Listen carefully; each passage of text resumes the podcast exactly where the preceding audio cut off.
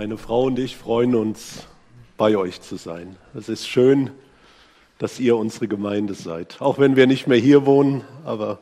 Wir freuen uns auch. ja. ja, lasst uns in das Wort Gottes schauen zusammen.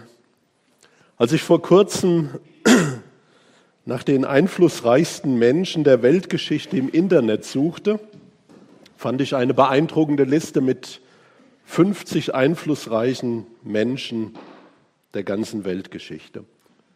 Und auf dem ersten Platz war, wer hätte das gedacht? Mohammed. Auf dem zweiten Platz finden wir Isaac Newton, den berühmten Physiker und Mathematiker. Jesus Christus musste sich nach der Einschätzung von Michael Hart mit dem dritten Platz zufrieden geben. Ich hoffe, am Ende dieser Predigt haben wir die Reihenfolge korrigiert. Aber lasst mich vor der Schriftlesung ein paar grundlegende Worte sagen. Es liegt ein großer Segen darin, das Werk Jesu Christi zu betrachten. Vornehmlich denken wir daran zurück, was der Herr Jesus Christus in der Vergangenheit getan hat. Wir denken an sein sündloses Leben, die Erweise seiner Barmherzigkeit vielen, vielen Menschen gegenüber, die Beweise seiner Macht und Herrlichkeit durch viele Wundertaten. Und der Höhepunkt der Betrachtung seines Werkes in der Vergangenheit ist das Erlösungswerk Jesu Christi am Kreuz, als er am Kreuz für unsere Schuld und Sünde starb, als er unsere Schuld auf sich nahm, um uns mit Gott dem Vater zu versöhnen, gefolgt von seiner Auferstehung und von seiner Himmelfahrt. Es liegt ein sehr großer Segen darin, uns damit zu beschäftigen. Und gerade wir haben das in diesem Gottesdienst schon mehrfach thematisiert, wenn wir an unser Lebensende denken. Dann ist es das Wichtigste, was wir tun können, uns hier und heute mit dem Werk Jesu Christi zu beschäftigen. Wir blicken aber nicht nur auf das Werk unseres Heilands in der Vergangenheit, sondern wir blicken auch auf sein künftiges Werk. Im Glauben blicken wir auf das künftige Wirken Jesu Christi und ich denke daran vor allen Dingen an seine Wiederkunft und an das jüngste Gericht. Das wird Jesus mit Sicherheit in der Zukunft tun, weil es so geschrieben steht. Aber was ist denn eigentlich der Dienst unseres Herrn Jesus Christus in der Gegenwart? Also fragen wir, was tut der Herr Jesus Christus eigentlich heute? Und ich glaube, über diese Frage haben wir relativ wenig nachgedacht, oder? Und das möchte ich heute gerne mit euch tun. Und ich habe einen Text aus dem Epheserbrief mitgebracht, Kapitel 1. Ich möchte ab Vers 15 lesen und dann wollen wir die Frage beantworten, was macht der Herr Jesus Christus denn heute? Epheser Kapitel 1 ab Vers 15. Da schreibt Paulus folgendes. Darum, nachdem ich auch gehört habe von dem Glauben bei euch an den Herrn Jesus und von eurer Liebe zu allen Heiligen, höre ich nicht auf zu danken für euch und ich gedenke euer in meinem Gebet, dass der Gott unseres Herrn Jesus Christus, der Vater der Herrlichkeit, euch gebe den Geist der Weisheit und Offenbarung, ihn zu erkennen. Und er gebe euch erleuchtete Augen des Herzens, damit ihr erkennt, zu welcher Hoffnung ihr von ihm berufen seid, wie reich die Herrlichkeit seines Erbes für die Heiligen ist und wie überschwänglich groß seine Kraft an uns, die wir glauben, durch die Wirkung seiner mächtigen Stärke. Mit ihr hat er an Christus gewirkt, als er ihn von den Toten auferweckt hat und eingesetzt zu seiner Rechten im Himmel. über alle reiche Gewalt, Macht, Herrschaft und jeden Namen, der angerufen wird, nicht allein in dieser Welt, sondern auch in der zukünftigen. Und alles hat er unter seine Füße getan und hat ihn gesetzt, der Gemeinde zum Haupt über alles, welches sein Leib ist, nämlich die Fülle dessen, der alles in allem erfüllt. Ich möchte nochmal mit uns beten. Lieber Vater im Himmel, wir danken dir für dein Wort. Wir danken dir für die Offenbarung deines Willens und deiner Person. Und wir bitten dich, Herr, dass du heute Morgen unsere Herzen anrührst, indem wir etwas mehr verstehen von der Herrlichkeit unseres Herrn Jesus Christus. Öffne du unsere Herzen, hilf uns zu verstehen und hilf es auch, dass es in unserem Leben eine Auswirkung hat. Hab Dank dafür. Amen. Ja, in dem Abschnitt geht es um das Gebetsleben von Paulus. Paulus berichtet davon, nachdem er gehört hat, ah, da sind Menschen zum Glauben gekommen in Ephesus. Er schreibt ihnen einen Brief und er berichtet hier in diesem Abschnitt davon, was er für sie betet. Und er hat drei Gebetsanliegen. Das erste ist, er möchte, dass die Gläubigen in der Erkenntnis Jesu Christi wachsen, dass sie mehr und mehr verstehen, wer ist der Herr Jesus Christus, was hat er für sie getan, dass sie ihn besser kennenlernen. Ein wichtiges Gebetsanliegen.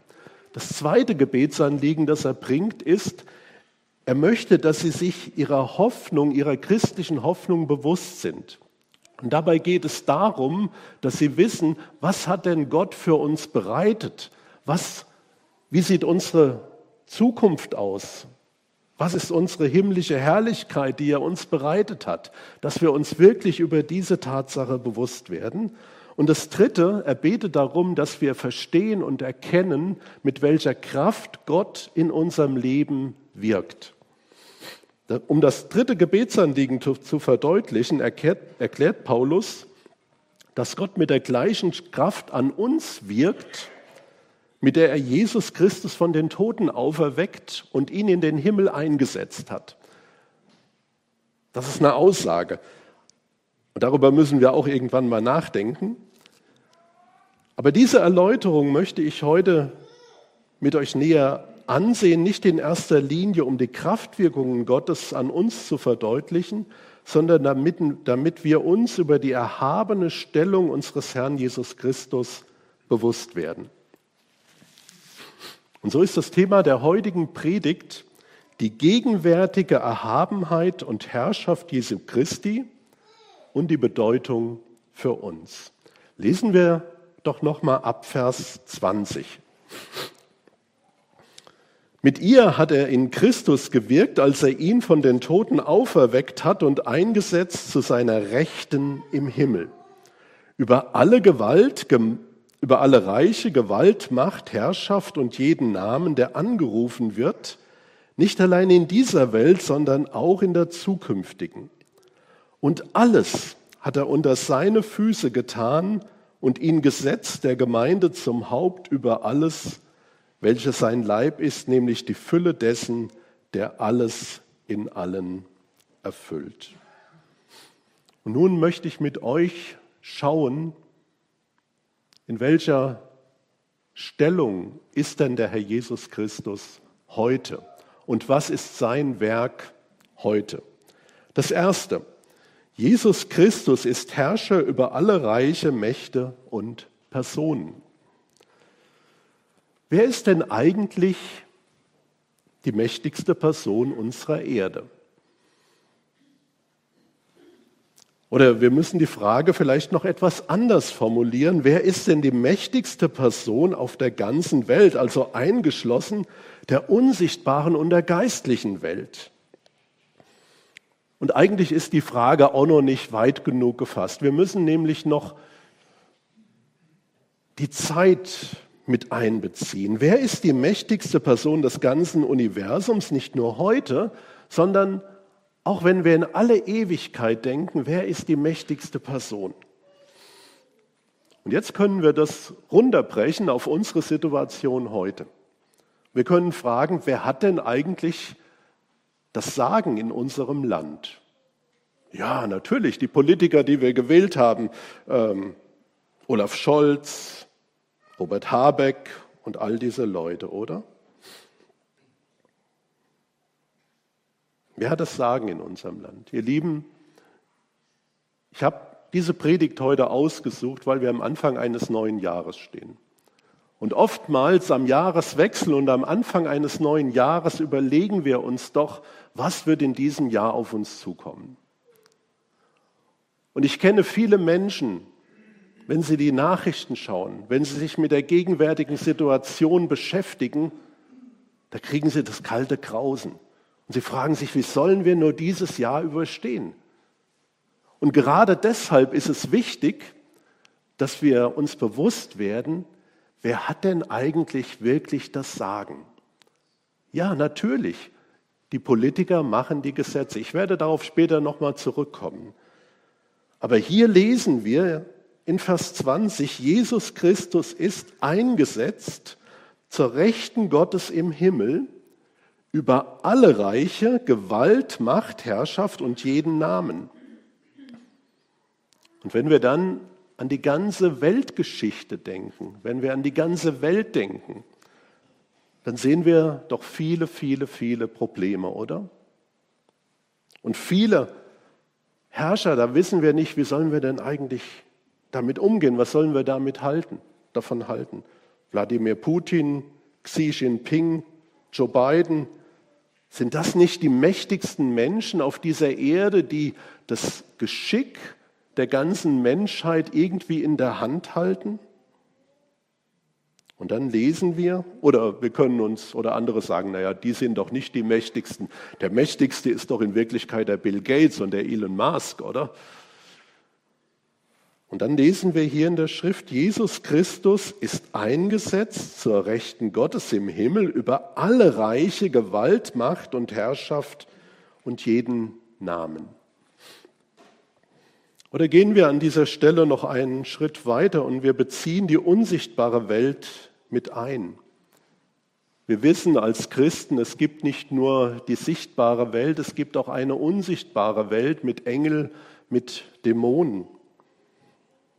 Der Teufel ist ein äußerst mächtiges und intelligentes Wesen. In den Märchen wird er oft so dargestellt, als könnten ihn die Menschen irgendwie überlisten. Aber in Wirklichkeit ist der Teufel, der Satan, ein mächtiges, ein sehr mächtiges Engelwesen. Und wenn wir im Epheserbrief weiterlesen, dann wird er beschrieben als der Mächtige, der in der Luft herrscht und Paulus erklärt, dass er die Herrschaft über die ungläubigen, nicht erlösten Menschen ausübt. Und dann könnten wir fragen, ist nicht der Teufel derjenige, der hier alles in seiner Hand hat und der dafür sorgt, dass diese Welt kaputt geht und dass es dem Ende entgegengeht? Und auch hier müssen wir wieder auf die Schrift achten, denn es steht geschrieben, Jesus Christus ist eingesetzt zu seiner Rechten im Himmel über alle Reiche und Gewalt und Macht und Herrschaft und jeden Namen. Manche Christen vermitteln den Eindruck, als wäre der Teufel der Mächtigste und als hätte er alles Sagen in dieser Welt und er würde alles tun, was ihm gefällt. Aber wir haben es eben gesehen, das stimmt nicht. Der Teufel ist nicht allmächtig. Der Teufel ist nicht allgegenwärtig. Er ist ein Geschöpf und er kann niemals über die Grenzen hinausgehen, die der Herr Jesus Christus und Gott ihm gesetzt haben. Im Gegenteil, der Herr Jesus Christus hat den Teufel entmachtet und dies in dreifacher Hinsicht. Erstens, als der Herr Jesus Christus in der Wüste vom Teufel versucht wurde, hat er der Versuchung nicht nachgegeben, sondern er hat den Teufel überwunden und besiegt. Und damit unterscheidet er sich von Adam, der versucht wurde und gefallen ist. Aber Jesus Christus hat der Versuchung nicht nachgegeben. Er ist stärker als der Teufel. Zweitens, als der Herr Jesus Christus hier seinen Dienst ausgeübt hat und Heinrich hatte diese Bibelstelle zitiert, äh, auch aus dem Propheten Jesaja. als der Herr Jesus Christus Kranke geheilt hat, Dämonen ausgetrieben hat, da machte der Herr Jesus Christus deutlich, mein Reich ist stärker als das Reich des Teufels. Meine Macht ist stärker. Wenn ich die Dämonen austreibe, dann seht ihr, dass das Reich Gottes mitten unter euch ist. Und drittens, und das ist der entscheidende Schlag gegen den Teufel, hat der Herr Jesus Christus ihn ein für allemal besiegt. Wann war das? Als er am Kreuz starb. Was aussah wie eine Niederlage, war der Triumphzug des Königs Jesus Christus, wo er ein für allemal den Sieg errungen hat. Und jetzt könnten wir noch einen Schritt weitergehen und fragen, ja, aber könnte denn nicht irgendwann jemand kommen, der doch stärker ist als der Herr Jesus Christus? Nein, das ist unmöglich. Wir wissen, wir wissen, es wird ein Antichrist kommen, der eine starke Macht haben wird in dieser Welt. Aber der Herr Jesus Christus wird ihn richten und er wird diesen auch in den Feuersee werfen. Jesus Christus ist eingesetzt zur Rechten Gottes im Himmel über alle Reiche, über alle Gewalt, Macht und Herrschaft und jeden Namen, der angerufen wird, nicht allein in dieser Welt, sondern auch in der zukünftigen. Und jetzt möchte ich einige Ableitungen, Anwendungen daraus bringen. Was bedeutet denn das eigentlich? Das Erste, Künftig wird jede Person, ja sogar jeder Kaiser, jeder König, jeder Kanzler, jeder Minister die Herrschaft und Autorität Jesu Christi anerkennen. Es werden auch die tun, die heute gegen Gott, sich gegen Gott auflehnen und auch die, die sich gegen Gott, die gegen Gott regieren. Jeder Mensch wird einmal seine Knie beugen vor dem Herrn Jesus Christus. Und da ist es egal, ob er Olaf Scholz heißt oder Wladimir Putin oder Mohammed, der ja in der Liste auf dem ersten Platz war. Selbst Mohammed wird seine Knie beugen vor dem Herrn Jesus Christus und bekennen, du bist der Herr. Im Philipperbrief Kapitel 2, Vers 9 lesen wir über den Herrn Jesus Christus. Darum hat Gott ihn auch erhöht und hat ihm den Namen gegeben, der über alle Namen ist, dass in dem Namen Jesu sich beugen sollen alle derer Knie, die im Himmel und auf der Erde und unter der Erde sind, und alle Zungen bekennen sollen, dass Jesus Christus der Herr ist, zur Ehre Gottes des Vaters. Friedrich, Philipp Friedrich Hiller hat diese Wahrheit 1755 in seinem Lied folgendermaßen ausgedrückt. Da heißt es, Jesus Christus herrscht als König. Alles wird ihm untertänig, alles legt ihm Gott zu Fuß. Aller Zunge soll bekennen, Jesus sei der Herr zu nennen, dem man Ehre geben muss. Also jeder Mensch wird eines Tages vor Jesus Christus als dem Weltenrichter stehen und er wird Rechenschaft abgeben müssen vor dem Herrn Jesus Christus für sein Leben und für seine Taten. Und wir wissen sogar für die Gedanken, die wir hatten.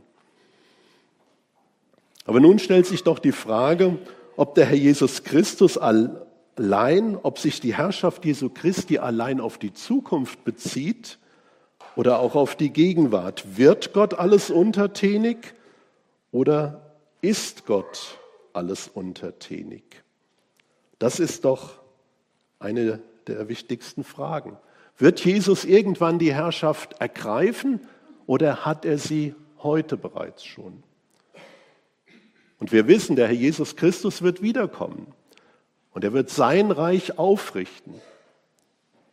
Und doch so steht es hier geschrieben, ist er heute die höchste Person und er hat heute alle Gewalt und Macht. Wenn wir ins Alte Testament schauen, da wird uns sehr viel über die Macht und über die Herrschaft Gottes gesagt. Und diese Macht und diese Herrschaft Gottes hat er dem Herrn Jesus Christus übertragen nach seiner Himmelfahrt. Das heißt, der Vater und der Sohn herrschen gemeinsam oder der Vater, Gott, der Vater herrscht durch den Sohn. Wenn wir im Alten Testament zum Beispiel das Buch Daniel aufschlagen, da finden wir wunderbare Aussagen über Könige. Es gab den König Nebukadnezar und im zweiten Kapitel des Buches Daniel, in Vers 21 oder ab Vers 20 lese ich mal, da können wir Folgendes erfahren.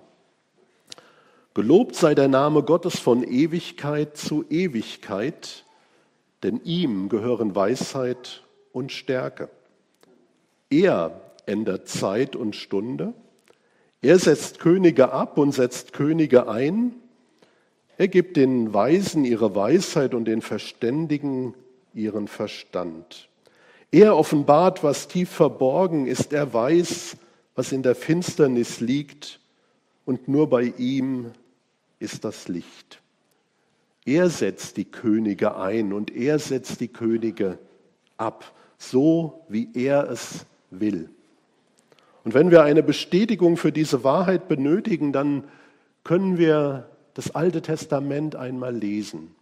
Und da finden wir so viele Begebenheiten, wie Gott in die Geschichte eingreift. Denken wir doch allein einmal daran, wie er das Volk Israel aus Ägypten befreit hat. Dieser mächtige Herrscher, der Pharao, der wollte Israel nicht ziehen lassen, aber Gott hat gesagt, das ist mein Volk und die sollen mir dienen. Und er hat den Pharao in die Knie gebeugt oder in die Knie gebracht. Im Propheten Jesaja, den ich gerade lese, habe ich in Kapitel 14 Folgendes gefunden, ab Vers 24.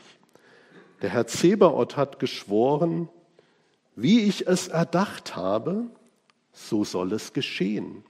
Und was ich beschlossen habe, das kommt zustande. Dass ich Assur zerschlage in meinem Lande und zertrete auf meinen Bergen, damit sein Joch von ihnen genommen werde und seine Last von ihrem Halse weiche. Das ist der Plan, den er hat für die, den er hat für die ganze Erde. Und das ist die Hand, die ausgestreckt ist über alle Völker. Denn der Herr Zebaoth hat's beschlossen. Wer will's wehren? Und seine Hand ist ausgestreckt. Wer will sie wenden? Also schon hier im Alten Testament ist diese Wahrheit deutlich, dass Gott alles in seiner Hand hat. Und an dieser Stelle scheint es mir angebracht, über den Ratschluss Gottes zu sprechen. Gott hat einen Plan. Gott hat einen Plan mit dieser Welt. Und dieser Plan ist unumstößlich und er wird genauso auf, ausgeführt, wie Gott es geplant hat. Im Epheserbrief, einige Verse vorher, schreibt Paulus, Gott wirkt alles nach dem Ratschluss seines Willens. Gott wirkt alles so, wie er das geplant hat, so wie Gott sich das vorgenommen hat. Und ich finde, an dieser Stelle wird es richtig, richtig spannend. In dieser Welt haben meist gottfeindliche Menschen und Mächte die Herrschaft. Sie lehnen sich gegen Gott auf, sie verfolgen gottfeindliche Ziele. Und obwohl sie das in ihrer eigenen Verantwortung tun und für ihr eigenes Handeln verantwortlich sind und auch einmal gerichtet werden, erfüllen sie doch aktiv oder passiv den Ratschluss Gottes. Und ich möchte das an einem Beispiel verdeutlichen. Als der Herr Jesus Christus auf die Welt kam, da wurde er abgelehnt von den führenden Juden und sie beschlossen, ihn zu töten. Sie wollten ihn nicht, weil er ihnen die Wahrheit sagte, weil er ihnen sagte, ihr seid auf dem falschen Weg und weil er sagte, ich bin der Sohn Gottes, ihr müsst zu mir kommen. Da haben sich die Menschen zusammengerauft und beschlossen, wir wollen den Herrn Jesus aus dem Weg räumen. Wir wollen ihn töten. Und das haben die führenden Israeliten, der Hohe Rat und die führenden Pharisäer mit Hilfe der Römer, mit Pontius Pilatus auch getan. Sie haben den Herrn Jesus Christus, den Heiland der Welt, ans Kreuz geschlagen. Sie haben ihn getötet auf bestialischste Weise. Und doch haben sie genau hierdurch den Ratschluss Gottes ausgeführt. Denn obwohl sie es in ihrer eigenen Verantwortung und in der Bosheit ihres eigenen Herzens getan haben, haben sie doch ausgeführt den Plan Gottes, der ja gerade durch den Opfertod Jesu Christi am Kreuz die Sünden der Welt getilgt hat. Und als dann Petrus aufstand bei der Pfingstpredigt und er hat den Menschen das Evangelium verkündigt, dann sagt er diesen Mann, der durch Gottes Ratschluss und Vorsehung dahingegeben war, den habt ihr durch die Hand der Ungerechten ans Kreuz geschlagen und umgebracht. Und ist es nicht ermutigend, dass der Herr Jesus Christus, auch wenn es so aussieht, als würde so manches aus dem Ruder laufen, als würde manches ja ihm entglitten sein. Nein, er ist im Regiment und er kommt zu seinem Ziel. Er hat es getan in der Vergangenheit und er wird es auch in der Zukunft tun. Wir haben im ersten Punkt gesehen, Jesus Christus ist der Herr über alle Reiche, Macht und Menschen. Aber Paulus geht sogar noch etwas weiter. Jesus Christus, sagt er, ist Herr über alles. Vers 22 heißt es nämlich, und alles hat er unter seine Füße getan. Alles ist unter seinen Füßen. Und da seine Füße getan bedeutet, dass ihm alles untergeordnet ist. Jesus Christus hat Macht und Herrschaft über alles. Der Herr Jesus Christus hat diese Wahrheit kurz vor seiner Himmelfahrt übrigens auch noch mal bestätigt, wo er gesagt hat: Mir ist gegeben alle Gewalt im Himmel und auf Erde. Wer war gut in Mathe? Was ist denn alles? Alles ist alles, ne? 100 Prozent. Da gibt es nichts, was ausgenommen ist. Und das müssen wir uns einmal zu Gemüte führen. Wenn Jesus sagt, mir ist gegeben alle Gewalt, ich habe Macht über alles. Und überleg doch mal, was den Menschen heute Angst macht. Oder ich kann es auch auf mich beziehen. Was macht mir Angst? Und es gibt viele Dinge, wenn ich mich nur darauf konzentriere und die Nachrichten mir reinziehe und wenn du bei YouTube auf ein Video klickst, dann kommt gleich das nächste und das nächste und dann kriegst du Depressionen, weil du gar nicht mehr weißt, oh Mann, es ist alles so schlimm und alles ist Katastrophe. Die Welt geht unter. Aber hier steht doch, und alles ist unter seine Füße getan. Da können wir fragen, ist denn zum Beispiel deine berufliche Situation, vielleicht arbeitest du bei einem Reifenwerk in Fulda, wo alle Arbeitsplätze platt gemacht werden. Ist deine berufliche Situation in der Hand Jesu? Ist alles ein Teil davon? Oder denken wir, was, den, was vielen Menschen heute Angst macht, das Klima. Und sie können nicht mehr ruhig schlafen und denken, alles ist vorbei. Wenn wir nicht jetzt alles ändern. Und dann lesen wir hier, und alles hat er unter seine Füße getan. Ist Klima ein Teil von alles? Ja. Oder was ist denn mit dem Tod? Ist der Tod ein Teil von alles, von allem, über das der Herr Jesus Christus Macht hat? Ja, und dann erleben wir, da sterben Leute. Und dann sagen wir, aber hat er denn, wo ist denn die Macht Jesu? Aber der Herr Jesus hat verheißen, dass er uns auferwecken wird am jüngsten Tag. Und er hat seine Macht über den Tod bewiesen. Ich habe gerade heute Morgen gehört davon, wie er den Lazarus von den Toten auferweckt hat. Und er hat damit deutlich gemacht, ich bin die Auferstehung und das Leben. Wer an mich glaubt, der wird nicht äh, sterben, auch, äh, der wird leben, auch wenn er stirbt. Herr Jesus Christus hat Macht über den Tod. Mit dem Tod ist nicht alles vorbei, sondern er wird die Toten auferwecken. Und das ist doch der Trost, den wir Christen haben. Und deswegen kann eine christliche Beerdigung, eine christliche Trauerfeier, ich sag's mal, so schön sein, weil sie Hoffnung vermittelt, weil man weiß, der Bruder ist nicht verloren, er ist nicht tot, er geht in die Herrlichkeit Gottes. Und vielleicht fällt es uns am einfachsten sogar als Christen, dass wir sagen, ja, natürlich hat der Herr Jesus Christus Macht über den Tod. Er ist selbst von den Toten auferstanden. Aber genauso hat er auch Macht über das Klima und über alles andere, was uns heute Schwierigkeiten macht. Selbst als Jesus hier zu Lebzeiten war, er hat die Toten auferweckt, er hat die Kranken geheilt, er hatte Macht über Naturgewalten. Wie viel mehr hat er alle Macht als der Erhöhte und Erhabene?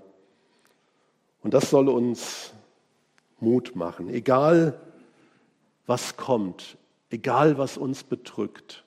Wir dürfen wissen, Jesus Christus ist Herr über alles und er kommt an sein Ziel.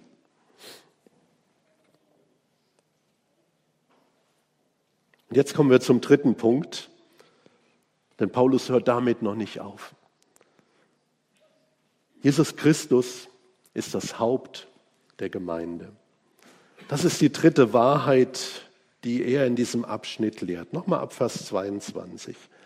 Und alles hat er unter seine Füße getan und hat ihn gesetzt der Gemeinde zum Haupt über alles, welches sein Leib ist, nämlich die Fülle dessen, der alles in allem erfüllt. Und ich habe jetzt gerade versucht, euch diese allermächtigste und allergrößte und allerherrlichste Person der ganzen Welt ein Stück weit vor Augen zu malen, den Herrn Jesus Christus. Er hat Macht über alles. Er ist der Herr über alles. Und jetzt sagt Paulus, dieser ist das Haupt der Gemeinde. Der König aller Könige, der Herr aller Herren ist das Haupt der Gemeinde. Er ist unser Haupt der Gläubigen. Und er ist mit uns aufs allerengste verbunden. Und das müssen wir uns bewusst werden lassen. Der Herr Jesus Christus, der mächtige Herrscher, ist unser Haupt. Und weil er unser Haupt ist, hat er auch die Kontrolle über uns. Er hat alles in seiner Hand. Wir sind seine Familie. Viele von euch werden sich vielleicht daran erinnern, dass der Apostel Paulus, bevor er gläubig wurde, einer der stärksten Verfolger der Gemeinde war. Er hat die Christen verfolgt und er hat die Christen getötet. Und eines Tages, als er auf dem Weg nach Damaskus war, da stellt sich der Herr Jesus ihm in den Weg und er sagt, warum verfolgst du mich? Mich? Ja, Paulus hätte sagen können, was habe ich mit dir zu tun? Ich verfolge doch nur diese Christen. Und der Jesus macht deutlich, wenn du an einen Gläubigen gehst, dann hast du es mit mir zu tun. Das ist mein Leib, der gehört zu mir. Das ist mein, meiner, den ich erkauft und erlöst habe. Und das ist die gute Nachricht, dass die mächtigste Person der Welt aufs engste, aufs allerengste mit jedem Gläubigen verbunden ist. Aber jetzt dürfen wir keine falschen Schlüsse daraus ziehen. Das bedeutet nämlich nicht, dass bei uns in diesem Jahr Friede, Freude, Eierkuchen sein wird, wie man so schön sagt. Das bedeutet nicht, dass wir in diesem Jahr keine Probleme haben, dass wir gesund bleiben und dass sich unsere Nöte in Luft auflösen. Vielleicht wird gerade das Gegenteil der Fall sein. Wir wissen das nicht.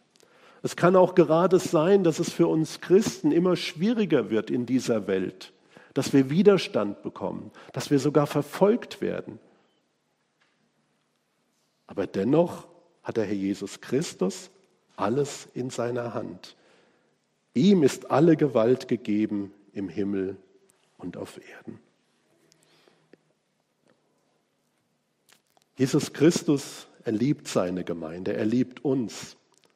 Und er hat seine Liebe ein für alle Mal bewiesen, als er am Kreuz für uns gestorben ist. Und das müssen wir uns wirklich vor Augen führen.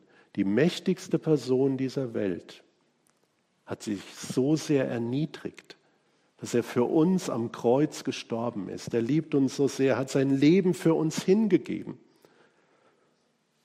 Und Paulus sagt dann, und er führt dann äh, die Konsequenzen daraus im Römerbrief zum Beispiel ab. Und er sagt, was können wir nun hierzu sagen? Wenn Gott durch Jesus Christus für uns ist, wer kann dann gegen uns sein? Und ich glaube, wir Christen, wir brauchen diese positive Sicht von dem Herrn Jesus Christus. Wir haben die Wahl, wir können uns auf das Negative stürzen, wir können das Negative in dieser Welt ansehen und wir können sagen, ach, es ist alles so schrecklich. Oder wir können mutig mit dem Herrn Jesus Christus vorangehen und sagen, ja, es gibt Probleme, es gibt viele Nöte, aber der Herr Jesus Christus hat alles in seiner Hand. Und der Herr Jesus Christus, er hat mich in seiner Hand. Wir werden gleich das Abendmahl feiern. Und wenn wir das Abendmahl feiern, dann dürfen wir auch daran denken. Der Jesus Christus hat sein Leben für uns gegeben. Er kam als der Sohn Gottes vom Himmel, geboren von einer Jungfrau. Und das war sein Ziel. Ich hatte das schon gesagt, dass er sein Leben für uns gibt. Er hat am Kreuz ist er für unsere Schuld und für unsere Sünde gestorben. Er hat das Erlösungswerk vollbracht. Und jeder, der an ihn glaubt, bekommt Sündenvergebung, wird ein Kind Gottes, ein Nachfolger Jesu. Und wenn wir das jetzt feiern, dann dürfen wir das dann schauen wir meistens auf das Kreuz und das ist gut. Ich habe das ja auch am Anfang gesagt. Wir können nicht oft genug auf das Kreuz schauen und uns daran erinnern, was der Herr Jesus Christus getan hat. Aber lasst uns mal einen Blick werfen, wie Johannes, der Apostel Johannes, Jesus beschreibt nun in der Offenbarung als der erhöhte Herr.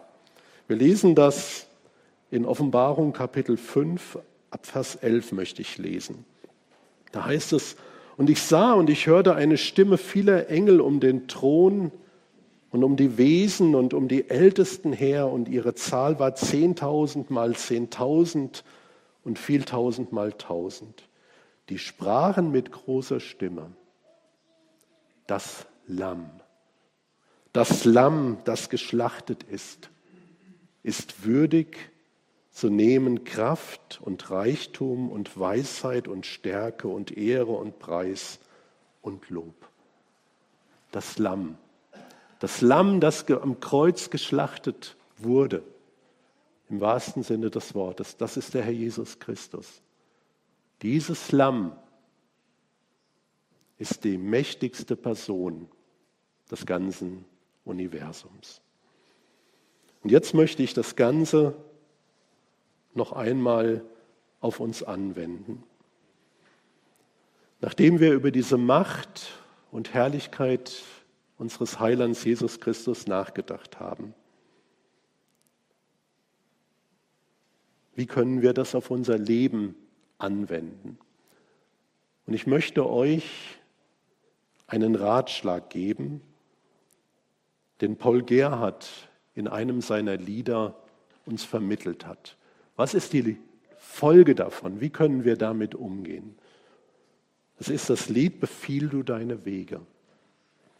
Und achtet mal darauf, ich werde einige Strophen zitieren, achtet mal darauf, wie Paul Gerhard diese Wahrheiten, von denen wir heute gehört haben, wie er diese Wahrheiten, ja, wie er diese Wahrheiten verkündet.